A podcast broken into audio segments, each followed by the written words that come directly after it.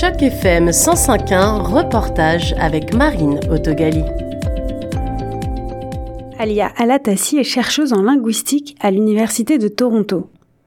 Vous avez pu voir passer une annonce qu'elle a publiée récemment pour recruter des volontaires pour son projet de thèse, dans lequel elle se penche sur l'apprentissage du français langue seconde, selon les différents environnements.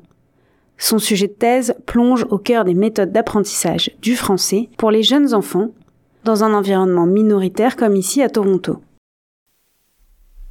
La, motivation principale de mon projet de thèse, c'est en fait le manque des projets, des, recherches sur les, les enfants qui euh, apprennent le français à partir de l'âge de 6 ans, parce que la recherche euh, dit qu'il y a une période où en fait l'acquisition de, des choses, surtout la morphosyntaxe comme langue seconde en français, ça commence à être affecté négativement si les enfants commencent à apprendre le français à partir de 6 ans.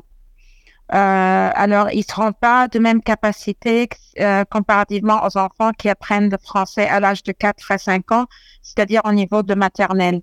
Alors, on a besoin dans la recherche d'avoir plus d'informations sur euh, ce qui se passe, surtout si ces enfants ils sont en train d'apprendre le français dans un environnement où le français n'est pas une langue dominante, comme l'Ontario par exemple. Les défis qu'elle a rencontrés se sont surtout concentrés à la recherche des candidats et des volontaires. J'ai beaucoup de difficultés à avoir cette catégorie. Moi, j'ai recruté des enfants qui ont commencé leur éducation dans une école francophone, mais à partir de l'âge de 4 et 5 ans, c'est-à-dire des enfants qui sont pas francophones, euh, mais qui ont, euh, qui ont commencé à l'âge de 4-5 ans dans une école francophone. Je, voulais les comparer avec ceux qui ont dans le même environnement, mais à l'âge de 6 ans, et ceux qui sont euh, qui ont débuté leur acquisition dans un environnement 50% francophone, c'est-à-dire les écoles d'immersion. Euh, j'ai pas de problème à recruter les, enfants en immersion et les enfants qui ont débuté comme les, les apprenants précoces mais j'ai beaucoup de difficultés à trouver les étudiants qui ont commencé tardivement dans les écoles francophones. Alia Alatassi explique que les écoles sont méfiantes, que ce soit face à la chercheuse ou à son sujet d'étude.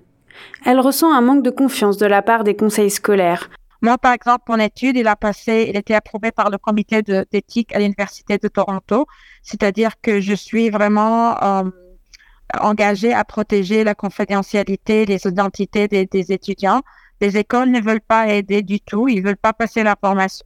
Elle avait commencé à recruter au mois de janvier 2023 pour les différents groupes de son étude. Mais malgré tout, malgré la notoriété de l'Université de Toronto, malgré un comité d'éthique passé, les directeurs des établissements refusent de transmettre sa requête auprès des parents et des élèves. Jusqu'à date, j'ai recruté à peu près 45 j'ai recruté des étudiants francophones, c'est-à-dire 100% francophones avec des parents francophones un groupe en immersion et un groupe euh, en école francophone euh, qui ont commencé en maternelle. Maintenant, il me reste juste le groupe qui commence tardivement dans une école francophone.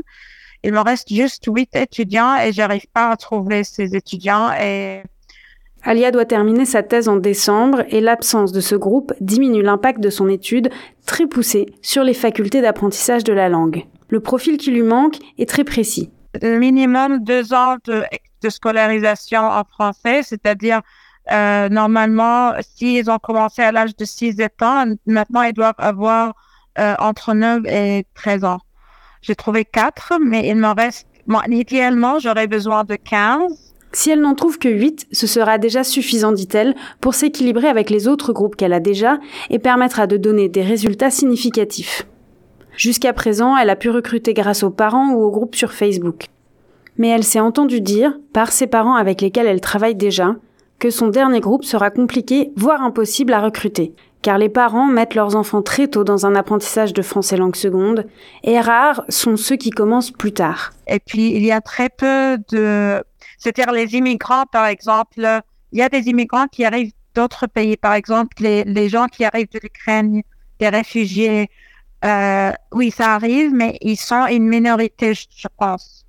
Euh, mais c'est juste qu'il faut trouver. Ce, ce...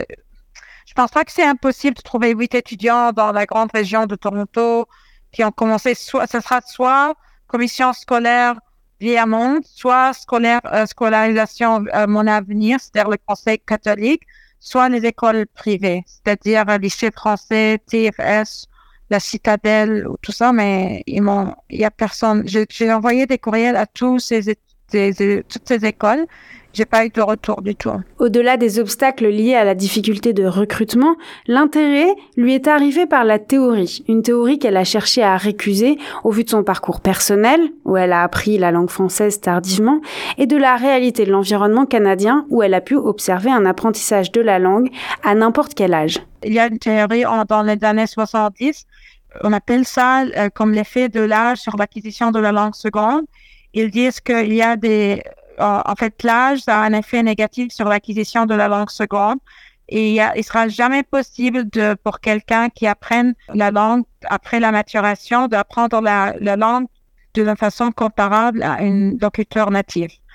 Et moi, comme quelqu'un qui est immigrante, qui a appris le français euh, tardivement, très tardivement, je trouve que c'est très euh, en fait, il faut se méfier de ce genre de théorie parce qu'on habite dans, un pays d'immigration. Et aussi, deuxième raison, c'est que parce que l'âge ou les effets biologiques, c'est pas le seul facteur qui influence notre acquisition de la langue, c'est notre environnement linguistique.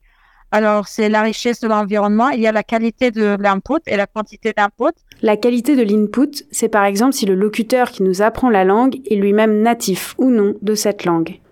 Et puis, Alia s'est intéressée aux écoles francophones car elles sont considérées comme un équivalent 100% input, explique la chercheuse, tandis que les écoles d'immersion sont considérées comme 50% d'input. Faut vraiment comparer comment euh, euh, cet environnement linguistique, ça va affecter l'acquisition de la langue.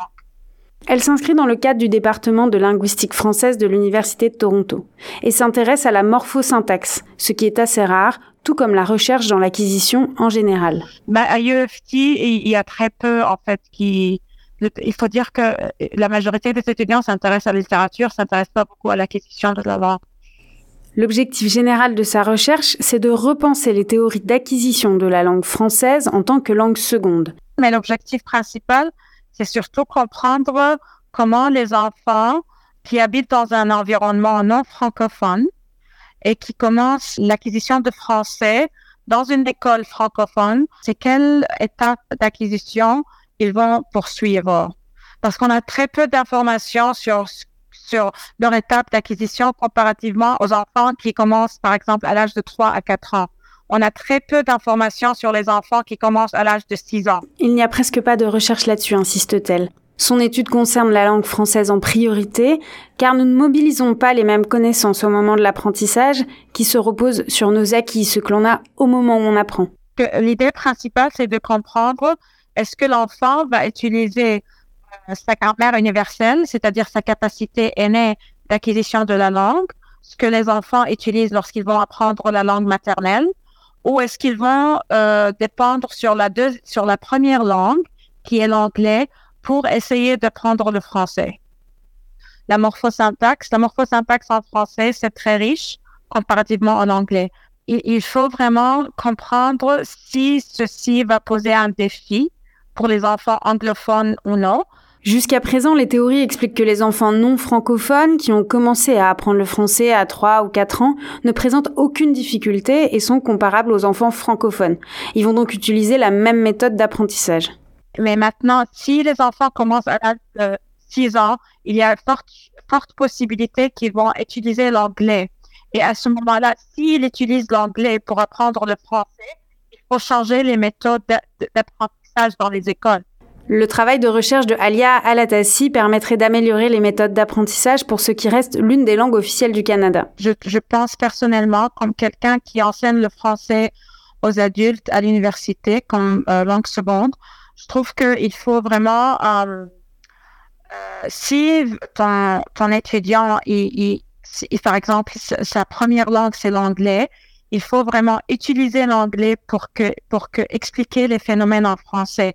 Tu peux pas enseigner le français de la même manière euh, aux adultes qui n'ont pas le français comme première langue. Sa difficulté à recruter les derniers candidats pour son étude reste le principal défi à relever et elle doit le faire dans les prochaines semaines. Elle s'efforce de contacter tous les établissements et institutions susceptibles de l'aider. Et au-delà de ça, le programme de cette doctorante de l'Université de Toronto reste chargé entre conférences et publications à préparer d'ici la fin de l'année.